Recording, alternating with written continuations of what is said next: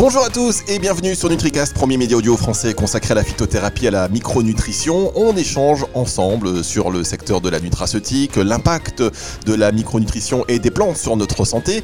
Les acteurs du milieu des compléments alimentaires s'expriment sur NutriCast et aujourd'hui, émission spéciale, euh, déjà en présentiel, donc déjà c'est une émission un peu spéciale, mais surtout une émission qui va être à la fois passionnante et effrayante. Ah, Vous allez comprendre pourquoi dans un instant. Alors déjà, on est à Grasse aujourd'hui, donc dans les Alpes-Maritimes, et nous sommes chez Botanicert, euh, entreprise spécialisée dans l'analyse des végétaux, l'analyse des plantes, avec euh, Loïc Lofredo, son directeur technique. Bonjour Loïc. Et bonjour Fabrice. Bon, moi je suis ravi, euh, je suis ravi vraiment d'être ici aujourd'hui. Il fait beau, euh, c'est une, belle journée, et on va parler d'un sujet euh, qui, depuis que je sais qu'on va faire cette émission, je suis, très impatient. En même temps, je l'ai préparé, donc ça m'a, mm, ça m'a posé plein de questions, et, et je me suis dit voilà, les auditeurs vont être aussi fascinés. On va parler des fake plantes. Je ne suis pas la plante que vous croyez. Parfois, chers auditeurs, vous prenez des produits en pensant que ce sont des bonnes plantes, et en réalité, il se trouve que, ben voilà, falsification, adultération, erreur. Il y a beaucoup de choses qui se passent et euh, les produits que l'on prend, que l'on pense prendre, ne sont pas toujours euh, bah, ceux que l'on prend. À qui la faute? Comment régler le problème? Est-ce que ce sont les laboratoires distributeurs euh, qui sont à l'origine de ça? Est-ce que eux-mêmes sont au courant? Est-ce que eux-mêmes peuvent se fier à leurs fournisseurs? Alors voilà, on va essayer de, parler de, tout cela aujourd'hui en, parlant de cette thématique donc des fake plantes. Juste un mot peut-être sur la présentation. Je l'ai présenté rapidement de Botanicert, Loïc. Bon, bah, Botanicert, c'est comme tu l'as dit, un laboratoire d'analyse de plantes. Euh, globalement, on aide vraiment et on accompagne les acteurs du marché, notamment en tout cas plus des compléments alimentaires, euh, au travers de bah, différentes problématiques, hein, parce qu'on sait que c'est compliqué pour les acteurs, en tout cas, de démêler un petit peu tout ce qui se passe dans leurs échantillons, euh, comment des fois interpréter la réglementation, etc., comment les accompagner dans leur quotidien, tout simplement. Alors c'est vrai que c'est pas évident. On t'a mentionné, enfin vous avez mentionné là rapidement. je sais pas si on se tutoie, on se voit. Bon, on le, on le fait, on le fait à la cool.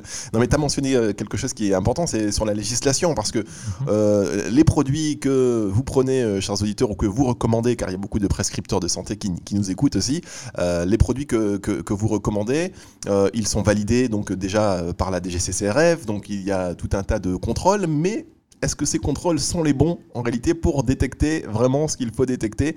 C'est, euh, ça fait partie des questions euh, que l'on va que l'on va aborder aujourd'hui. Ouais, exactement. Accrochez-vous bien, euh, chers auditeurs. Il y aura un avant et un après. il y aura un avant. Moi, pour moi, il y a eu un avant en tout cas et un, et- et un après, Euh, puisque c'est difficile d'aujourd'hui donc de, pour le consommateur comme pour les professionnels et c'est ça qui est qui est incroyable euh, de différencier certains produits. Comment vous expliquez ça, Louis Euh, déjà, petit, quelque chose, effectivement, c'est à la fois, euh, bon, ce que, ce que je vais dire un petit peu, ça peut, ça peut paraître un peu effrayant, mais justement, il faut voir ça aussi comme un, bon côté, parce que euh, quand il y a des problèmes, c'est déjà bien de pouvoir les identifier. Comme ça, bah, du coup, on va pouvoir savoir quelles sont les pistes d'amélioration. Et c'est ça qui est intéressant. Donc, en tout cas, dans, ce que tu, tu viens de dire, euh, bah, moi, en fait, c'est mon premier constat. C'est ce qui m'embête, c'est que quand je suis sur, sur, devant un étalage où je vois plusieurs compléments alimentaires, même activité, même type de plante, etc., je suis, moi, en tant que vraiment spécialiste, vraiment en, analysant les produits du marché, je suis incapable de pouvoir dire lequel est le meilleur. Pourtant, peut-être qu'un des deux est un super produit, et peut-être que celui d'à côté ne contient rien dedans, voire même pire, contient même des autres plantes qui présenteraient des activités différentes. Je n'ai aucun moyen de le savoir, comme ça. Alors, on va, euh, on va rentrer maintenant dans le vif du sujet et on va faire étape par étape justement pour pas tout Ouais. aborder en même temps et que ce soit un petit peu, un Mm. petit peu confus pour, euh, pour nos auditeurs. Clairement, euh, si on retrouve des fake plantes, donc euh, si, si, euh, le marché est finalement truffé, et on- je dis truffé, c'est pas par hasard, c'est pas pour exagérer, je pense que le marché est truffé d'ingrédients qui ne sont pas ceux qu'on croit ou titrés comme on le pense ou euh, voilà avec des, des- suffisamment en tout cas chargés d'actifs pour avoir les effets que, que l'on souhaite. Quand je dis truffé, c'est c'est c'est pas un- c'est même un doux euphémisme parce que justement les contrôles euh, qui sont faits pour analyser ces produits sont pas forcément adaptés. On va voir pourquoi et du coup quelles sont aujourd'hui Mhm. les méthodes qui existent pour analyser ces produits. Ok, très bien. Bah, nous, à Botanicert, par exemple, nous utilisons de, l'UPLC MS. Euh, mais globalement, ce qu'il se fait euh, la plupart du temps, même euh, ce qui est préconisé par les, les ouvrages pharmacopées, enfin en tout cas les méthodes de référence, sont souvent bah, ce qu'on appelle de, de la CCM, de l'HPTLC, etc. Donc c'est de la chromatographie sur couche mince. C'est une technique différente Euh, voilà, on va pas entrer dans les détails en tout cas. Mais déjà, il y a trop de détails. non, je bah, J'imagine. HPLC, euh, GC, enfin, c'est des, voilà, ce sont des méthodes d'analyse. Euh, il y en a une spécifiquement qui est plus euh, valable que, que, les autres. juste, il y a Julien qui vient de, de, nous rejoindre. Alors, on va faire, on va faire à la bonne franquette. Tout petit montage rapide pour installer les micros. Mais Julien vient de nous rejoindre. Donc, Julien, tu travailles aussi chez, chez Botanicère. Je te laisse te présenter quelques secondes. Bah, bonjour à tous. donc, bah, Julien Diaz, je travaille à Botanicère en tant que responsable contrôle qualité. Donc je m'occupe de tout ce qui est routine et, du, laboratoire euh, d'analyse. Ok, merci beaucoup Julien. Alors, on, tu prends la conversation au fil de l'eau. On est en train de parler des différentes méthodes d'analyse. Donc, aujourd'hui, le marché et, notamment la répression des fraudes. Hein, on va, quelle méthode d'analyse utilise-t-elle? Alors, pour le, connaître les méthodes qu'utilisent les fraudes, c'est un, petit peu compliqué. Mais euh, voilà, en tout cas, ce qu'il faut bien voir, c'est que ce qui est utilisé par les, ce qui est demandé, en tout cas, les, les préconisations, tout ce qui est CCM, HPTLC, ce sont des méthodes qui ne permettent vraiment que de regarder certains marqueurs. Euh, ben, connus comme de l'acide chlorogénique, de la routine, enfin des marqueurs qu'on retrouve dans toutes les plantes. Donc techniquement, c'est des méthodes qui vont être clairement insuffisantes pour pouvoir euh, réaliser une bonne authentification. Parce qu'on en reviendra plus tard, qu'est-ce qu'une bonne authentification? Justement en parlant de, marqueurs, donc, euh, est-ce que voilà, vous pouvez revenir sur cette définition de marqueur simplement pour qu'on visualise bien ce que c'est quand on a une plante, on va l'analyser. Qu'est-ce qu'un marqueur dans, votre jargon? Donc ce sont des molécules, un marqueur, hein, tout simplement. Mais c'est un peu comme une empreinte digitale. Euh, l'empreinte digitale est composée de bah, diverses courbes de plis sur la peau, etc. Et une plante est constituée d'une empreinte digitale de plusieurs marqueurs spécifiques, minoritaires et majoritaires, D'accord. Donc effectivement, si on a l'image de, l'empreinte digitale, donc on va analyser pas toute l'empreinte digitale, une partie de cette empreinte digitale.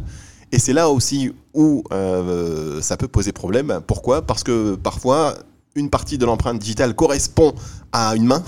Et en fait euh, c'est un pied. Si on il y a deux grosso modo ou à plusieurs mains ou voilà, effectivement. ça, ça, va être en fait euh, c'est vraiment bien résumé c'est que c'est bah, le pourcentage de l'empreinte digitale que l'on va analyser qui va permettre d'être plus ou moins pertinent sur l'analyse. Et euh, les méthodes dont parlait Loïc sur qui sont présentes sur diverses techniques après peu importe la technique mais la philosophie d'analyse c'est bah, regarder plus ou moins de marqueurs. Et effectivement la réglementation aussi bien que la majorité des laboratoires vont se, spécialiser sur euh, un ensemble de marqueurs très connus. Ou, voilà. Et il y a un manque euh, peut-être de connaissances euh, à ce niveau-là? D'accord. Alors, quand on avait préparé cette émission en amont, ça fait plusieurs mois hein, qu'on parle de comment essayer de vulgariser ça au maximum. Donc, c'est pas forcément évident. En plus, entre l'agenda des uns et des autres, et vous avez beaucoup, beaucoup de, choses à faire et des produits donc analysés. Mais grosso modo, on va dire que on, va rechercher s'il y a tel actif ou si c'est telle plante. On va à travers une identification ou deux. Aujourd'hui, combien de marqueurs sont imposés Et on va, en sachant que plus il y a de marqueurs demandés, plus on est sûr finalement de ne pas se tromper. C'est délicat d'y répondre pour chaque plante, ça va être forcément différent. Mais en fait, dans ce qu'a dit Julien, c'est vraiment une belle image dans le sens où l'empreinte digitale, c'est ce qui caractérise une plante. Et en gros, savoir si plus ou moins on a de marqueurs, plus ou moins on va aller loin dans l'identification. Après, la manière de les voir, c'est aussi quelque chose à voir d'une manière différente. Les analyser, c'est comme si nous, on avait des paires de lunettes différentes.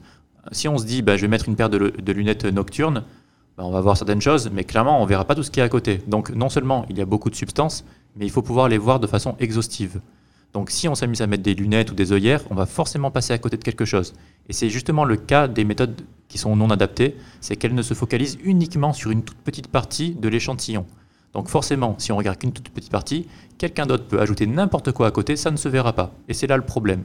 Pour faire une bonne méthode, bah, c'est vrai qu'il faut être exhaustif, il faut tout regarder.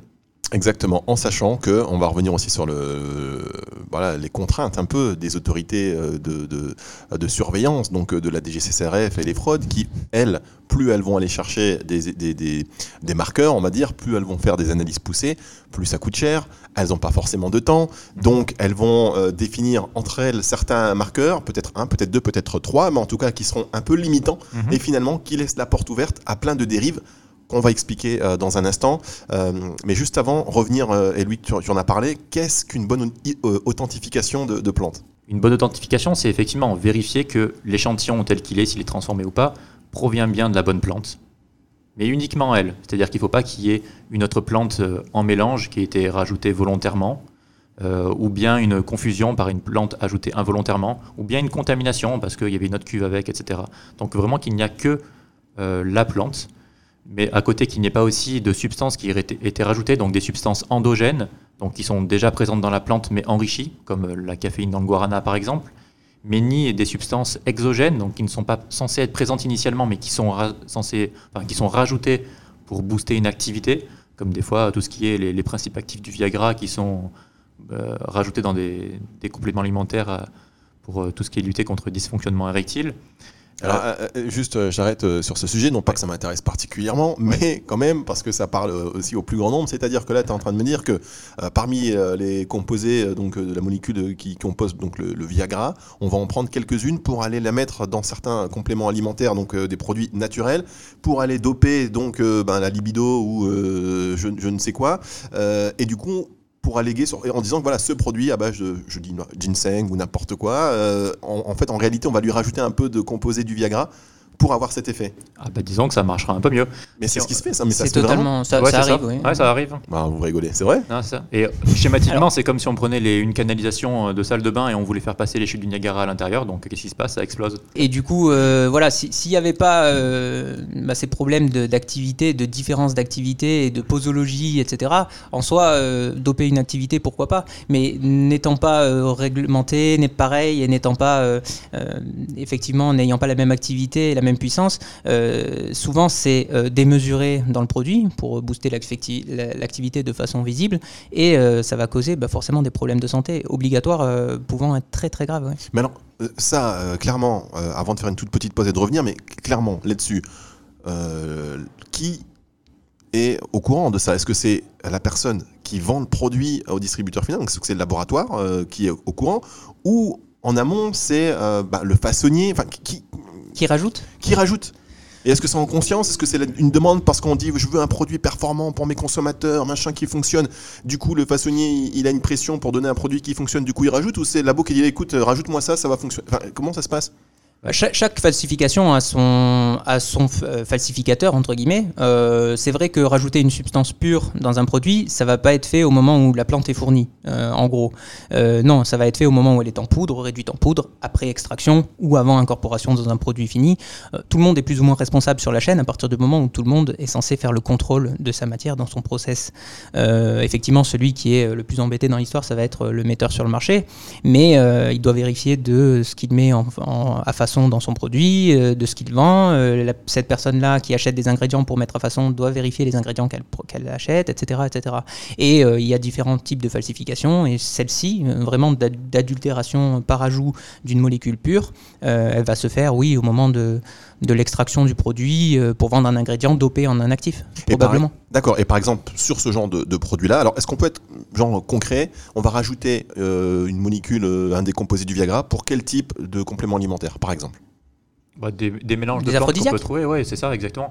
Euh, imaginons quelqu'un quelqu'un veut développer un nouveau produit dans, ce sens-là, bah, il va tester quelques matières et puis il y en a une, il va se dire waouh, ça fonctionne plutôt bien. Hein. Bon, sans faire de dessin, hein, mais oui, ça, fonctionne plutôt bien. Et dans ce cas-là, il va dire bon, je vais faire rentrer ça dans ma, dans ma formulation, hein, c'est clair. Donc il va acheter son mélange de plantes bah, qu'il a testé au préalable et il se dit bah, moi ça marche bien, donc euh, je, mes, mes, consommateurs vont être super contents. D'accord. Et alors, est-ce que justement, du coup, donc il déclare son produit, il va ajouter donc dans sa déclaration, il va mettre que le produit contient telle, telle, telle plante, en omettant quand même qu'elle contient ce composé de bah, Viagra ou pas? Il ne le sait pas à ce moment-là, parce qu'il a acheté un mélange de plantes. Pour lui, c'est des plantes qui marchent super bien en fait. D'accord, donc c'est pas le distributeur qui est au courant? Mais s'il n'y a aucune analyse, personne n'est au courant. En fait, S'il n'y a aucune analyse sur toute la chaîne, il n'y aura jamais personne qui sera au courant. Mais est-ce que les analyses, elles sont sur ce genre de, de, sur ce genre justement de procédés Est-ce qu'on les fait ou est-ce qu'on va rechercher uniquement euh, ben, des, des plantes euh, qui sont censées D'où la définition de Loïc d'une bonne ou d'une mauvaise analyse euh, d'identification. Il y a celle qui va se cantonner à dire on a besoin de voir tel, tel et tel marqueur, donc molécule, et on va dire oui c'est la bonne plante, et il y a l'analyse d'identification pertinente et disons exhaustive qui va aller eh bien, euh, regarder toutes les molécules, celles que l'on attend, mais vu que l'on veut tout voir et qu'on se met pas de hier, on va aussi voir celles qui ne sont pas attendues et dire ah celle-ci elle n'est pas attendue, attention il y a un problème. D'accord. Ok, bon, en c'est aussi simple que ça. Ok, bon, en espérant que les autorités justement recherchent aussi celles qu'on ne veut pas voir et parce que moi je sais que dans certains contrôles de la DGCRF, par euh, euh, en écoutant un peu les, expériences des uns et des autres, c'est souvent on va rechercher s'il y a telle molécule annoncée, mais pas forcément celles qui ne sont pas censées être présentes. C'est, ah, un peu le biais. Hein. Par contre, effectivement, euh, là je sais que les, autorités, quand il y a des campagnes sur des bah, l'analyse de produits de ce type-là, bah, savent que dans les, les produits en tout cas pour l'usage de en tout cas pour tout ce qui est dysfonctionnement érectile, euh, savent qu'il faut chercher ce type de, molécules. Mhm. Donc ça reste quand même effectivement du ciblé. En tout cas, euh, on va mettre le. Louis, on, va dire que tu es au courant de ça parce que tu travailles dans le secteur. Hein. parce que tu vas aller bien au courant. On marque une petite pause et on revient tout de suite.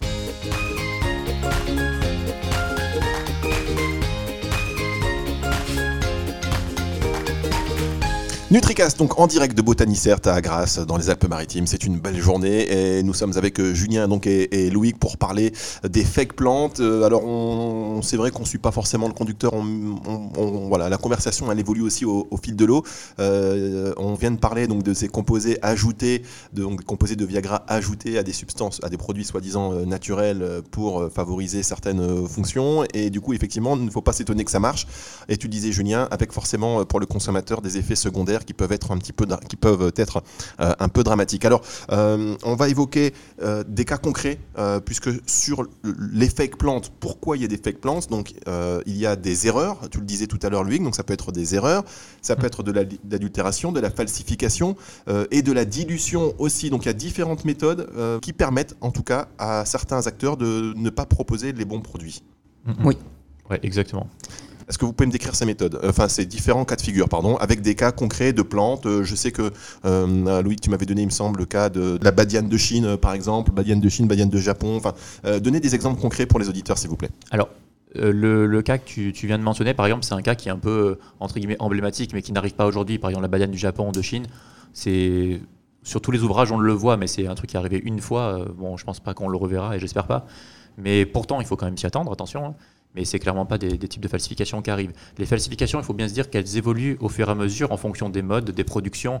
Si imaginez qu'il y a une forte demande dans une plante, bah forcément, euh, s'il n'y a pas assez de, matière à vendre, bah, on va, se débrouiller pour pouvoir en vendre. Donc dans ce cas-là, on met d'autres plantes en mélange, des choses qui techniquement y ressemblent un petit peu, histoire de pouvoir passer les contrôles.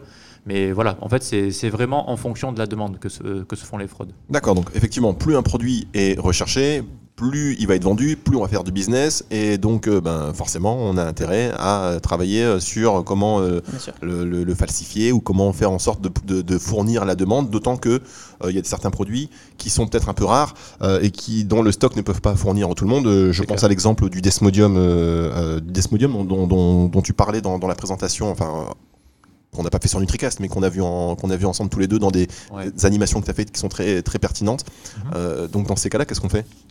Bah, le problème, c'est que Desmodium, effectivement, bah, c'est exactement ça. C'est euh, le principe de l'offre et demande. On est en plein dedans. Là, clairement, l'offre de, de Desmodium, elle est, elle est faible. Et pourtant, on en trouve partout. Et pourtant, on en retrouve partout. Donc, ça veut dire qu'il doit y avoir une quantité de desmodium qui n'est pas forcément du, bon desmodium ou pas forcément concentré. Enfin, comment, qu'est-ce, qu'on peut se dire en tant que consommateur? Bah, Effectivement, les deux points peuvent être des, bonnes pistes. C'est-à-dire qu'effectivement, mettre des autres espèces proches de desmodium, euh, euh, très proches ou même des fois bah, plus éloignées. En tout cas, nous, ce qu'on voit souvent, ce sont des, proches, des plantes qui sont assez proches, qui sont mises à la place de desmodium.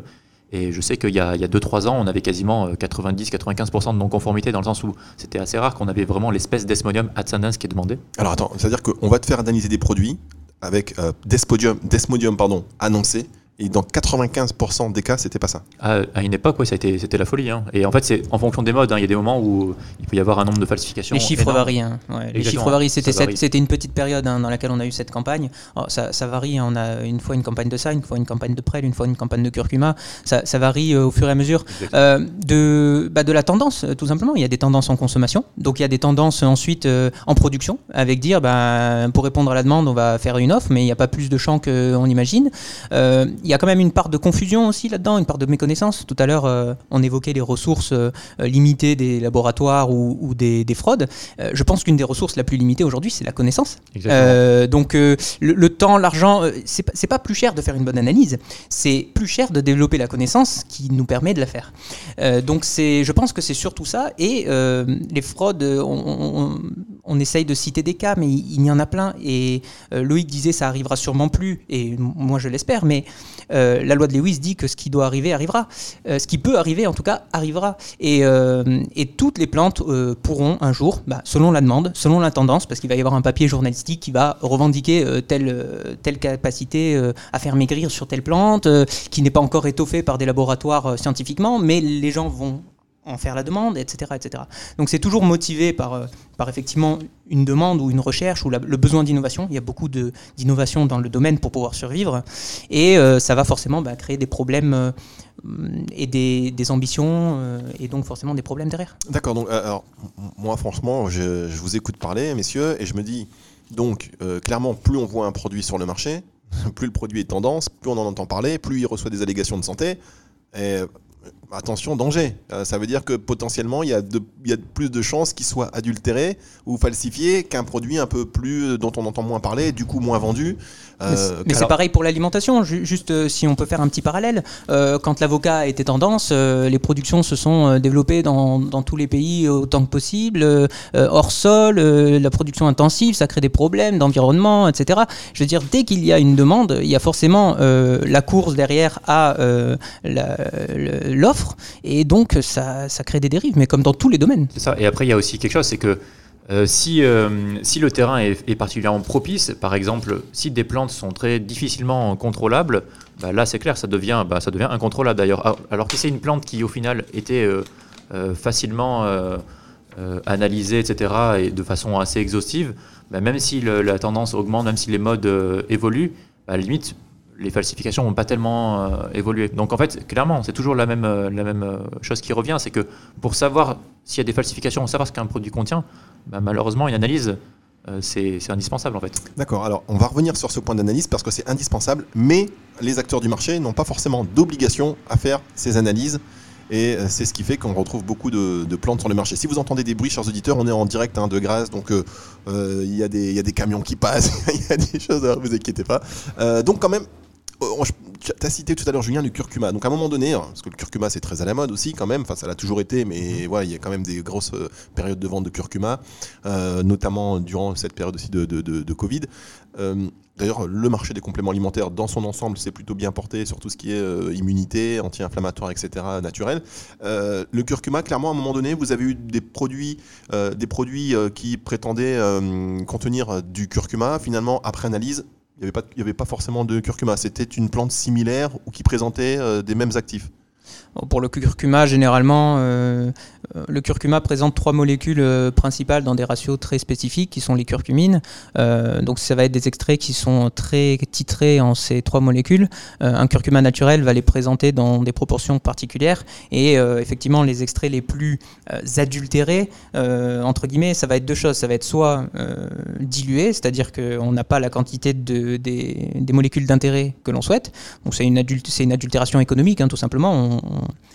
floue le, consommateur. Euh, et la deuxième chose qui est un peu plus dérangeante, ça va être euh, euh, de la molécule de synthèse, la curcumine de synthèse.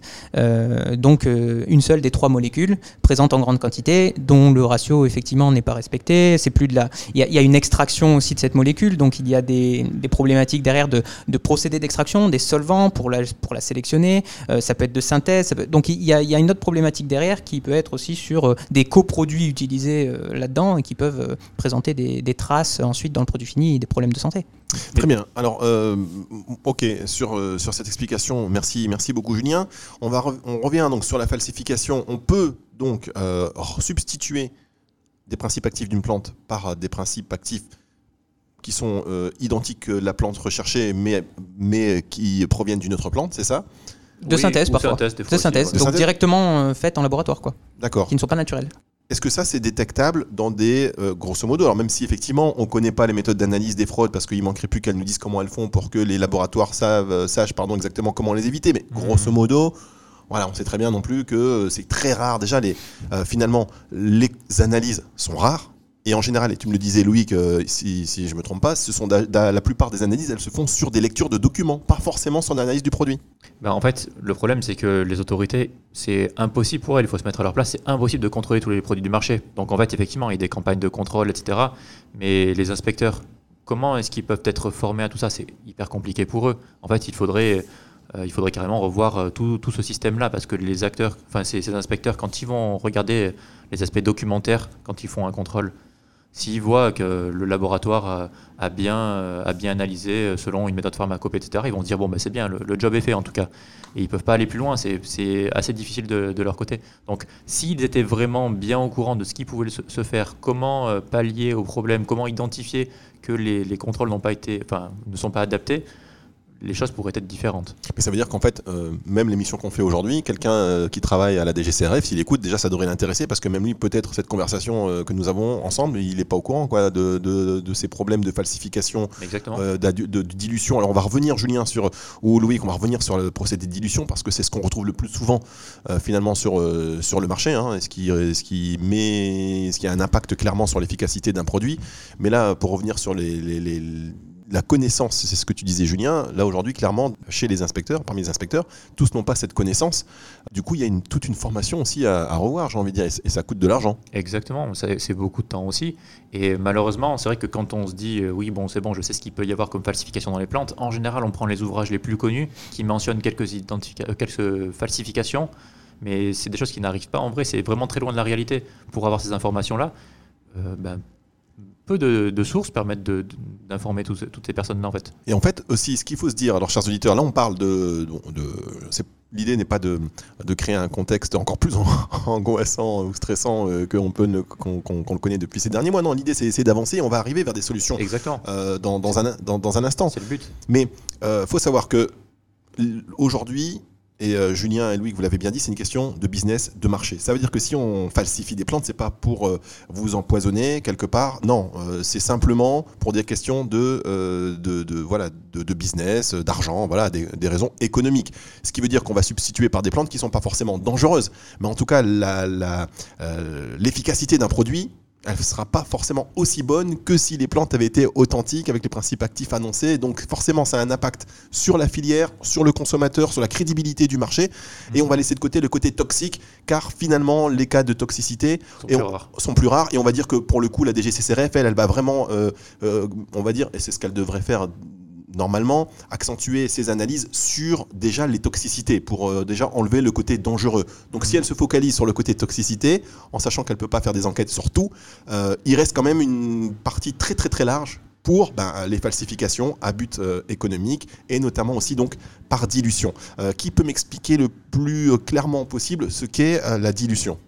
Ah bah alors euh, oui, hein, comme son nom l'indique, euh, ça va être euh, bah, la diminution d'une concentration d'un extrait. Alors juste pour, pour, reprendre un peu la genèse de, des compléments alimentaires et son intérêt, c'est de substituer à l'alimentation des compléments alimentaires, donc des, des échantillons concentrés donc des extraits de ces plantes concentrées, euh, pour éviter de devoir manger un kilo de chaque aliment et, avoir l'apport euh, nécessaire euh, dans les, principes actifs. ce qui peut être réalisé, c'est faire des extraits donc très concentrés de ces plantes-là, et ensuite en faire des gammes diluées, donc prendre un extrait très concentré et en rediluer derrière le contenu pour, pour arriver à des gammes de prix qui peuvent correspondre à tel et tel distributeur, à telle et telle gamme de... parce qu'il y a aussi des gammes dans les extraits de, premium ou non. Euh, et ensuite, euh, l'incorporation de ces matières extraites qui sont forcément très chères puisque euh, normalement elles sont issues de plantes déjà onéreuses, puis en plus ensuite concentrées, etc. Elles vont être ensuite diluées dans les produits finis. Et si les proportions ne sont pas respectées, on se retrouve à la fin dans un produit fini qui est moins concentré que la plante initiale. Donc, dont l'intérêt devient effectivement limité. et même sans présenter un danger, c'est vrai que le consommateur est, floué sur le, le résultat. Ben oui, alors en sachant que euh, on va revenir aussi peut-être Loïc sur euh, les extraits, parce qu'aujourd'hui on est nous, le consommateur, on n'a pas forcément la possibilité de savoir euh, quels sont le pourcentage d'extraits, puisque c'est même pas, ça peut être indiqué et pas indiqué. Il y a donc les extraits secs et les extraits à ratio. Oui, alors en fait, c'est effectivement ceux qui ont un titre en actif et d'une concentration donnée en actif sont, ne sont pas des extraits à ratio. Donc, on va dire. Donc, ça veut dire que ceux qui ont une concentration en actif indiquée, ce ne sont pas des extraits à ratio. Donc ça, donc grosso modo, ça c'est quand même plutôt fiable. Un extrait en acérola titré à 2, 3, 4, 10, 20% en acide ascorbique euh, va euh, normalement contenir cette concentration-là. Voilà, donc quand c'est annoncé, euh, chers auditeurs et chers prescripteurs de santé, c'est important aussi pour les prescripteurs qui, même s'ils sont médecins généralistes, parfois ne connaissent pas vraiment le secteur des compléments alimentaires, ils vont faire confiance à un labo, etc. Donc si le titrage, voilà, quand le titrage est annoncé, là pour le coup, c'est Oui, oui, non, c'est même pas si simple que ça. Non, effectivement. Si la méthode de dosage est adaptée, c'est bon. Mais effectivement, il y a des cas où on a des méthodes qui surestiment grandement les résultats. Il y a des, méthodes qui surestiment d'un facteur des fois 20, 100 un résultat. D'accord. Donc... D'accord. Donc on va se dire que même quand c'est annoncé, finalement, ça dépend de la méthode. Bon, ok, allez, ça, on va l'évacuer quand même, même si ça. J'ai la chair de poule. J'ai la chair de poule, mesdames, messieurs. En rentrant dans les détails, quand même, il y a des, y a des plantes en tout cas pour lesquelles on sait que ça fonctionne très bien, d'autres où on sait que ça fonctionne moins bien. Voilà, en entrant dans le détail, on sait aussi, euh, on peut faciliter un petit peu la chose. Mais là, je pense que ça ne sera pas l'objet d'en parler ici, ça va être trop long. En tout cas, sur les extraits secs, quand il y a donc un pourcentage annoncé, voilà, on peut se dire, ok, c'est. On a une information. On a une information, et qui est plus ou moins fiable, tout des. C'est au moins cadré, voilà. Voilà. Par contre, il y a une méthode où il n'y a pas de, de pourcentage annoncé, ce sont les extraits ratios. En fait, voilà, c'est des extraits qui sont vendus justement parce que les extraits titrés sont des fois un peu trop chers. Et euh, pour incorporer, en fait, le problème vient souvent que quand on veut faire un produit, on se dit, ok, bah là, par exemple, j'en sais rien, moi, j'ai j'ai 10 euros, j'en sais rien, moi, pour, euh, pour mettre euh, une matière première. Donc, voilà, je vais voir mon, mon, fournisseur et je lui dis, bah, moi, je dois acheter tel extrait, hein, par exemple, un 4 pour 1, mais je le veux, par exemple, à 10 euros le kilo. Là, le fabricant d'extrait, il se dit, oula, mais alors déjà, moi, ma matière première, je l'achète à 10 euros le kilo. S'il me veut un 4 pour 1, ça veut dire qu'il faut que je j'ai besoin de faire. Expliquez ce que c'est un 4 pour 1, Loïc. Il faut que tu expliques ce que c'est un J'allais l'expliquer là. Ah, d'accord, pardon. en fait, un, extrait 4 pour 1, c'est avec 4 kg de plantes, j'arrive à faire 1 kg d'extrait. Donc en gros, ça veut dire que c'est un extrait qui a 25%, euh, une plante, en tout cas où j'arrive à faire un extrait à 25% de rendement.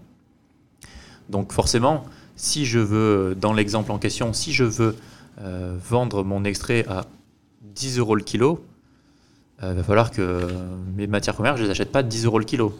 Donc techniquement, si mes matières, je les achète vraiment, euh, mes matières premières 10 euros le kilo, que j'en utilisais 4 kilos, donc déjà je suis à 40 euros le kilo pour fabriquer euh, un seul kilo d'extrait. j'ai des coûts de fabrication, des coûts de communication, etc. je suis très loin du compte. Peut-être qu'en fait, je pourrais ne le vendre qu'à partir de 100 euros le kilo. Donc quand il me dit, je te l'achète que à 10 euros le kilo, la question est de se dire, ok, bah, c'est pas possible. Maintenant, qu'est-ce que je fais? Je sais que de toute façon, il va trouver meilleur ailleurs. Il va, il va trouver quelqu'un qui va lui vendre. Donc bah, pour lui, je vais lui faire une gamme spécialement pour lui et je vais l'y diluer d'un facteur bah, qui me permettra moi de retrouver, retomber sur ma marge en tout cas et je vais peut-être le diluer 20 fois et je vais lui vendre de cette manière-là. Il n'y a pas de titrage en actif. Donc il n'y a pas de titrage en actif et en plus on va revendiquer euh, on, va, on va revendiquer l'actif, pas la dilution. Enfin, je sais pas si je suis. En, en fait, ouais, ce qui est même assez compliqué, c'est que des fois, même pour des allégations, on se dit, ok, moi, dans, pour revendiquer une allégation dans un produit, je dois mettre par exemple, allez, 200 mg de poudre de plante. Mais vu que je vais mettre un extrait sec à 4 pour 1, j'ai besoin que d'en mettre 50 bah, mg au lieu de 200 mg pour avoir la même quantité et avoir la même revendication. Mais si en réalité mon extrait sec il a été dilué d'un facteur euh, euh, voilà, 20, 50 ou autre, ben, en fait, je vais penser en mettre moins que de la poudre, sachant que ben, au final, on va avoir un produit qui va être peut-être 100 fois plus dilué que prévu. D'accord, donc, on peut annoncer, donc est-ce qu'on peut annoncer genre 200 mg de euh, de tel produit, de telle plante, et en réalité, il n'y a pas 200 mg, genre euh, il y a 5 mg. C'est invérifiable. C'est invérifiable. Mais oui, non, mais on peut, on peut le faire. On, peut, le faire. On peut prendre une plante, juste pour, euh, c'est peut-être un exemple un peu plus marquant. On peut prendre une plante. Euh, on, doit présenter une gamme de 4 pour 1, 10 pour 1, etc. Enfin plusieurs ratios. Euh, on va prendre une plante, on va l'extraire une première fois. On va prendre 4 kilos, on va en faire 1 kilo. On va avoir le vrai 4 pour 1. Il va coûter les 100 euros qu'annonçait Loïc avant. Et puis une autre personne veut une autre gamme ou un autre 4 pour 1. Ben, on va reprendre la même plante qui a déjà été extraite, qui a perdu tous ses actifs. Et on va refaire le même process mais on n'a plus rien à extraire. Euh, c'est comme si on se lave les cheveux après une teinture. Euh, au bout de la centième fois, il n'y a plus rien à faire, mais on se lave toujours les cheveux de la même manière et il y a de moins en moins de teinture qui s'en va. Là, c'est exactement la même chose. Il y a de moins en moins d'actifs qui vont passer dans l'extrait, mais on a quand même fait un 4 pour 1. On a repris 4 kilos, euh, mais cette fois-ci de, plantes déjà extraites, et on en a refait une gamme. Il n'y a pas de titrage, donc il n'y a pas de, pourcentage de composés revendiqués et à vérifier. Du moment que le process permet de faire la même chose, c'est très difficile ensuite de dire si c'est un bon 4 pour 1, un mauvais 4 pour 1, un faux 4 pour 1. Ah oui, donc finalement, à partir du moment où on a la trace de la plante annoncée, dans l'analyse, si on retrouve la plante annoncée dans l'analyse ou l'ingrédient, euh, que euh, la méthode est expliquée, voilà, un 4 pour 1, on, peut se dire il y a 200 mg, alors que finalement, non, comme euh, l'explication, la métaphore de la teinture de cheveux, finalement, il n'y a même plus de couleur, mais on retrouve, on retrouve, c'est quand même incroyable. Et aujourd'hui, il y a la réglementation. Euh, comment elle encadre ces, ces, procédés de dilution? Pourquoi c'est pas interdit? Parce que, parce effectivement, c'est une question de marché, mais euh, au bout d'un moment, on est consommateur. Enfin, je, prends aussi l'exemple du filtre à café. Tu, tu, prends l'expresso, tu prends ta, ta capsule faire un dixième café ben avec, la, même, capsule. Eh ben voilà, Exactement. C'est pas possible ça. ah non, là, là, on va se fâcher. Hein. non, mais c'est incroyable. Mais, sachant que, en fait, le, le ratio d'extraction ne peut pas être vérifié. Alors du coup, nous, on a essayé de faire en sorte de le vérifier. Donc on a des choses qui sont assez proches de la réalité, ça fonctionne bien. Mais euh, imaginons, tout à l'heure, je parlais d'un 4 pour 1. Il y a 25% de rendement, donc il va avoir tel prix. Imaginons maintenant, je fais un extrait qui va être un peu plus spécifique, c'est-à-dire que je vais avoir un, rendement plus faible. Donc forcément, il va me coûter plus cher à fabriquer. Disons un 10 pour 1. Donc j'ai plus que 10% de rendement. Clairement, je vais devoir le vendre plus cher. Mais ça veut dire que plus le ratio, il est gros dans le sens, 10 ben, pour 1, c'est plus gros qu'un 4 pour 1 comme ratio, plus l'extrait est cher. Mais ça veut dire que plus le rendement est faible. On est d'accord. Maintenant, si ma plante, ben en fait, je la trempe juste une seconde dans l'eau et je la ressors direct, ben, il y a une extraction qui a commencé, mais du coup, le rendement est très faible, parce que du coup, je l'ai à peine, à peine plongé dedans. Et ben, ça deviendra un fort ratio, alors que pourtant, j'ai quasiment rien extrait. Et ça, du coup, derrière, ben, ça pourrait être vendu très cher. Donc en fait, ça peut être aussi dilué. Hmm. C'est un peu la dilution du 4 pour 1 euh, pour en arriver à un 10 pour 1. ce qui permet, grâce à cette technique, de pouvoir euh, réellement ben, conserver, euh, ne pas mentir quand on donne les chiffres de ratio. C'est-à-dire que si, ben, dans ce cas-là, on peut facilement faire un 10 pour 1, un 20 pour 1, un 100 pour 1, hein. ça, peut, ça peut se faire en tout cas. Voilà, en tout cas, bon, euh, euh, chers auditeurs, chers euh, prescripteurs, chers naturopathes qui nous écoutez, voilà, chers praticiens de santé, vous l'avez compris, vous, vous, recommandez des, compléments alimentaires. et j'aime bien cette image de, la capsule de café qui m'est venue grâce à, à, hmm. la teinture, Julien, c'est que vous prenez, vous recommandez, je ne sais pas, l'acérola, la on a parlé d'acérola oui, tout à l'heure, bon, bah, voilà, qui coûte 10 euros, il y a un consommateur qui va la prendre 10 euros, et puis le 50 consommateur qui vient derrière, c'est la même capsule, il n'y a plus rien, mais il paye 50 euros quand même, il se dit bah, tiens, ça marche moins bien. Voilà. ça marche mais c'est comme le café, on le sent hein, que le café est moins bon. Hein. Ouais, mais là pour les compléments alimentaires, c'est qu'on on sent que c'est mo... enfin, on sent pas que c'est moins bon, c'est juste l'effet santé et du coup, ça porte préjudice au secteur. Alors maintenant qu'on a vu ça, euh, en sachant qu'il n'y a pas de euh, la loi n'encadre pas cette euh, cette dilution, c'est ça. Hein, alors cette dilution, effectivement, comme elle est invérifiable aujourd'hui, en tout cas, il n'y a, rien qui le vérifie. Et, vous alors messieurs, entre nous, ça reste entre nous parmi les analyses que vous faites, est-ce que ça est-ce que c'est quelque chose qui est extrêmement présent sur le marché ou c'est rarissime ce dont on parle? Ça, c'est la folie. Comment? Non, non, mais il y, y a, tout type. Euh, c'est la folie. Non, mais en fait, malheureusement, c'est toujours surprenant. Voilà, en fait, il n'y a pas les cas de toxicité comme on peut voir des fois. Oui, ça peut être toxique. Bah, ça, c'est vrai que c'est beaucoup plus rare quand même de trouver, bah, comme je le dis, les principes actifs du Viagra. C'est rare. Par contre, effectivement, les cas de dilution, bah, pourquoi ce sont les plus fréquents? Parce que ce sont ceux qui sont les moins vérifiables. C'est juste logique en fait. et, en, plus, quand vous me dites ça, c'est un truc de fou en fait, en réalité, parce que euh, les laboratoires qui vous donnent ces produits analysés, euh, déjà ils le font de bonne foi parce que finalement il y en a plein qui ne le font pas. Mais il y a très peu de mauvaise foi. Il y a très peu de mauvaise foi. Il y a, vraiment ce problème de connaissance, de méconnaissance. Et, et, la même, euh, et ben, la même surprise qui se lit sur nos visages euh, là en ce moment, c'est la même chose qui se lit sur les visages des gens qui produisent ces, échantillons. Et, la plupart des gens de bonne foi qui vont se baser sur les fiches de spécification dont on parlait tout à l'heure, sans faire de contrôle, voilà, de, de, de, fil en aiguille, on passe de moi, oui, mais moi je connais mon agriculteur, il n'y a pas de souci. Oui, mais moi je connais mon la personne qui me fait les extractions, oui mais moi je connais mon distributeur, etc. etc. S'il y a un problème dans la chaîne, tout le monde se fait confiance et euh, à la fin, il y en a toujours un qui sera surpris. Euh, il y en a souvent un qui sera surpris en tout cas. Et, euh, et oui, c'est assez fréquent. c'est un problème de connaissance, mais tripartite, des laboratoires, de la réglementation et des acteurs. Alors maintenant, on va quand même, on va marquer quand même une toute petite pause encore et on va revenir avec des solutions. Parce que oui, sur NutriCast, on est optimiste, on est positif, c'est de, voilà, c'est de la bonne humeur et c'est quand même surtout des solutions. Euh, on en revient tout de suite.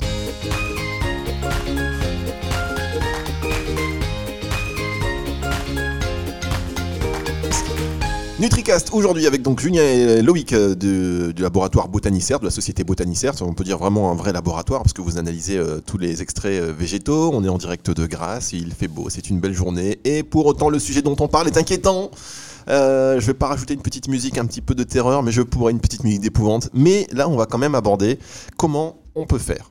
Pour, alors moi j'ai quelques idées, parce que j'ai réfléchi un petit peu. Alors forcément, euh, mes petites idées à moi euh, qui me sont venues là depuis qu'on prépare cette émission, euh, elles sont ce qu'elles sont. Mais j'imagine que vous-même, expert et au jour le jour plongé dans ces thématiques, vous avez des pistes. Est-ce que déjà, vous, au niveau de vos analyses, vous pouvez repérer ça? Alors, euh, avant de, juste avant de, parler de, motifs, enfin de, de, solutions, on peut parler déjà de motifs d'espoir. C'est-à-dire que on dresse un tableau noir, mais quand on parle de tous ces gens qui travaillent, euh, notamment avec nous, euh, ce sont donc des gens qui veulent améliorer les choses. Et on peut aussi discuter d'évolution et de relatif. Et donc, en relatif sur la majorité des clients, il y a une évolution positive vers le nombre de conformités, de non-dilution. C'est-à-dire que les gens qui cherchent à faire des bonnes choses y arrivent et donc, on voit une, évolution grâce aux analyses. Donc, effectivement, on arrive à, à vérifier la plupart de ces formes d'adultération, de confusion, etc. Euh, il y a quand même euh, ce motif d'espoir que, euh, eh bien, on voit l'augmentation des conformités de, gens qui travaillent avec nous, qui ont peut-être démarré à 20-30% de conformité au tout début et qui s'en sortent à la fin avec un bon 80-90. Enfin, il y a vraiment une amélioration du marché. Les gens qui vont faire ces analyses sont des gens qui vont, comme vous le disiez tout à l'heure, il n'y a pas forcément, ils sont les premiers surpris et donc ce qu'ils veulent, c'est améliorer les choses. Donc il y a déjà ce motif d'espoir. Ensuite, pour les analyses. Alors effectivement, après, je vais parler aussi d'amélioration, d'idées, etc. qu'on a depuis longtemps. Mais avant, en fait, je, voulais parler un petit peu de, bah, de ce qu'on disait tout à l'heure rapidement, mais un peu le, côté à qui la faute. Parce que c'est vrai que c'est hyper important pour déterminer quelles sont les solutions. Euh, en réalité, tout à l'heure, on parlait des extraits comme quoi ils sont dilués. Alors forcément, ce sont par exemple les extracteurs qui vont faire ça. Mais on va se dire, bah, du coup, les extracteurs sont, euh, sont les fautifs. Alors qu'en fait, en réalité, non. Justement. Imaginons, la personne lui dit, bah, je veux acheter à tel prix. Et lui, il n'a pas le choix. Il va devoir s'aligner, sinon il va fermer la boîte. Parce qu'on trouvera forcément quelqu'un qui va vendre un produit. Donc il faut s'adapter. On crée des références de plus en plus diluées parce que la demande est de plus en plus diluée. On demande des prix qui tirent de plus en plus vers le bas. Donc forcément, les références, les bonnes références sont de plus en plus rares auprès des extracteurs. Mais en fait, c'est le marché entier qui doit un petit peu revoir les choses parce que si, euh, imaginons, si je disais aux consommateurs euh, sur un produit à 15 euros, allez, vous dépenserez peut-être 2 euros de plus et vous serez sûr d'avoir un bon produit. Est-ce que vous serez en tout cas euh, vous serez partant. Est-ce que vous serez, oui, est-ce que vous serez partant pour le faire? Je pense clairement que la majorité dirait ah oui, euh, je ne je sais pas ce que j'ai et je mets 2 euros et je sais ce que j'ai et c'est bon. Ah, clairement, il n'y a pas photo. Bah oui, on le voit d'ailleurs sur le bio aujourd'hui, le succès du bio, les gens mettent un peu plus cher quand ils peuvent, dès qu'ils le peuvent, pour manger. Euh, voilà. Donc clairement, euh, le marché ne doit pas être un marché du, du prix, entre guillemets, parce que des, des, solutions, il pourrait y en avoir. Et si tout ça, tout ça change, l'extracteur serait le premier content à vendre un produit de bonne qualité et le vendre aussi plus cher. Donc en fait, voilà, des solutions, il va y en avoir. Mais alors, juste, puisque les contrôles, euh, c'est indétectable et que les contrôles, euh, que la loi, il n'y a pas de réglementation spécifique pour la dilution, est-ce que ok, on l'a compris, mais du, coup, il n'y a pas une démarche virtueuse à, créer avec une espèce de charte de bonne conduite et des acteurs qui signeraient cette charte avec les extracteurs qui, eux, s'engagent à ne pas diluer. Est-ce qu'il y aurait quand même des extracteurs qui diraient, bah, moi, je, refuse ce marché, je vends plus cher, par contre, quand les produits viennent de chez moi, ça garantit qu'ils ne sont pas dilués, avec voilà, toute une espèce d'acteurs identifiés, avec un label qui serait sur les produits, qui signifierait, ben, nous, voilà, on s'est engagé, on fait les alors on fait des analyses et on, fait partie de ces acteurs qui, euh, qui faisons en sorte de vouloir changer les choses. Et donc le labelliser, rendre mhm. ça transparent aussi, que les gens sachent, parce que les euh, marques qui viennent chez vous et qui font des extraits et qui font des études alors qu'elles sont même pas obligées, quand elles voient ça, elles sont un peu démoralisées, elles avancent, elles font le travail pour les autres euh, quelque part, mhm. et finalement personne ne le sait. Moi je connais des marques, on en a parlé, qui sont chez vous, je dis bah c'est super, mais la majorité ne le sont pas en fait. Mais il y a justement cette, euh, cette ce motif d'espoir qui est euh, l'évolution. On est quand même dans un domaine qui est euh, bon, assez ancien maintenant, qui commence à avoir 20, 30, 40, 40 ans d'expérience, etc., mais qui est réglementé depuis 10, 15 ans, même pas. Et, et donc, et donc il y, a, y, a, cette évolution, il y a vraiment cette mise en, marche, et, il y a ces acteurs, effectivement, qui passent par exemple par notre laboratoire, entre autres, pour dire, nous, on commence à avoir une petite réputation, et les gens qui disent, ben voilà, nos extraits sont analysés par Botanicert, il y a une sorte de, officieusement de, filière qualité euh, et d'assurance qualité par, par, ce, résultat d'analyse. Euh, mais, euh, mais voilà, il faut, il faut donc effectivement tout le monde est un petit peu fautif entre guillemets, mais tout est en évolution. Donc la réglementation va se mettre, on dit voilà, la réglementation n'est pas sur les ratios parce que ce n'est pas vérifiable. Mais avec le développement des méthodes comme on le fait nous en interne pour justement le vérifier, ben, la réglementation se mettra au diapason. Euh, les acteurs auront de plus en plus d'intérêt à faire des analyses et des analyses pertinentes pour valoriser ces échantillons, etc. etc. Tout va normalement, euh, si les, choses se passent avec euh, espoir, encore une fois, tirer vers le bon sens et vers eh bien, une meilleure crédibilité du marché et de meilleurs échantillons. C'est pour ça que ce genre de, enfin de discours en tout cas l'on peut avoir et on essaie d'éduquer la, majorité de nos clients, des gens qui passent par chez nous, etc. C'est bah, déjà l'information. Parce qu'une fois qu'on le sait, euh, ben en fait, on va pouvoir changer les choses. Parce qu'effectivement, les méthodes pharmacopées, il y en a plein qui pensent que euh, tout, est, euh, tout est parfait, mais il ne faut pas oublier que les méthodes pharmacopées, c'était enfin, utilisé à l'époque pour différencier quelques dizaines de plantes. Aujourd'hui, on utilise des milliers, donc il n'y a plus rien à voir. voilà, des, méthodes avant qui étaient utilisées pour donner des, des, marqueurs qui surestimaient énormément les résultats. On a énormément évolué d'un point de vue technologique et on a tout ce qu'il faudrait, en tout cas, bah, scientifiquement parlant, pour réaliser de très bonnes analyses et très simplement, sans dépenser des milliers de cents, donc avec des, coûts euh, similaires à aujourd'hui. Loïc met un doigt sur euh, quelque chose d'important, juste euh, rapidement, c'est la recherche de l'innovation. on court un petit peu après la connaissance parce qu'il y a eu énormément d'innovation dans, dans, le domaine depuis des années et on essaye de rattraper un petit peu tout ça. Et donc ils auront, il y aura toujours une petite, un petit train de retard, mais on rattrape petit à petit et avec l'espoir que les contrôles seront bientôt jour avec euh, ces innovations. Effectivement, les contrôles sont un peu en retard euh, de, l'innovation. Bah, c'est vrai qu'on court tous après l'innovation, comme tu disais, euh, Julien. et puis, dernier, peut-être sujet avant de, avant de nous quitter, même si on a fait une émission déjà assez, complète. Là, on va parler d'une plante qui va arriver par, pour, qui va être utilisée pour les compléments alimentaires en France. En tout cas, c'est le, le, CBD vous parliez tout à l'heure, plus il y a de la demande, plus il y a de la falsification. Clairement, là-dessus, j'ai l'impression que euh, ça peut être du grand n'importe quoi, messieurs. Est-ce que vous me confirmez ou est-ce que là, déjà, c'est encadré? Alors, pour le coup, là, je pense que ça va être une, euh, euh, une, analyse qui va être vraiment bien cadrée. Là, il y a vraiment. bon, le cadre est déjà assez bien défini et tout, donc tout ce qui va passer par des analyses ne passera pas par n'importe quelle analyse. Donc là, clairement, ça va être quelque chose d'assez différent. Non, c'était juste pour savoir. À voir, hein, si la, voilà. Mais généralement, en théorie, si la réglementation est en amont, il y a moins de chances qu'en aval, il y ait des erreurs, alors que quand la réglementation et voilà, essaye de rattraper, les laboratoires doivent s'y mettre, etc. Là, c'est quand même créé sous couvert euh, de gouvernement, de règles, de lois très encadrées. Donc, forcément, euh, ils vont être très contrôlés, ces gens-là. Et en tout cas, on l'espère, puisque euh, on ne sait pas quelque chose que tous les laboratoires pourront être accrédités à faire. Quoi. Ça, ça c'est vrai, mais parce que je me disais, comme ils vont chercher le, le dosage en THC, peut-être qu'ils vont passer, ils vont tellement mettre les marqueurs là-dessus qui vont passer à côté d'autres choses. Mais bon, euh, c'est encore un, autre sujet. En tous les cas, moi, ce que je veux vous dire, euh, messieurs, c'est que, euh, hop, je mets ça, voilà. Ce que je veux vous dire, messieurs, c'est que vous qui êtes acteurs du, marché de la nutraceutique, je pense qu'il faut continuer à faire évoluer la conversation pour avoir ce label Botanicert quelque part. alors, évidemment, hein. non, mais on est chez vous, donc je dis Botanicert parce que vous faites ces analyses. Parce que, encore une fois, pourquoi? Parce que les laboratoires qui vous envoient les produits pour analyse, ils le font, ils n'y sont pas forcés, ils le font pour avancer. Parce que mm-hmm. ceux qui ne veulent pas avancer, ils vont pas dépenser de l'argent, ça coûte quand même euh, euh, quelques euros, enfin ça coûte quand même une somme. Donc euh, comme il n'y a pas de contraintes, la majorité de, ceux qui ne sont pas dans un sens de d'avancer, de faire évoluer le marché correctement, ils ne font pas ces analyses. Donc ceux qui le font, c'est quelque part, ils s'inscrivent dans une démarche qui est virtueuse. Alors, Botany certes ou autre, mais il faut que vous vous mettiez d'accord quelque part et qu'il y ait ce label. Moi, en tant que consommateur, j'ai envie, quand j'achète un, complément alimentaire, qu'il y ait ce, petit, ce petit cachet, ce petit label ce, qui, me, qui me rassure.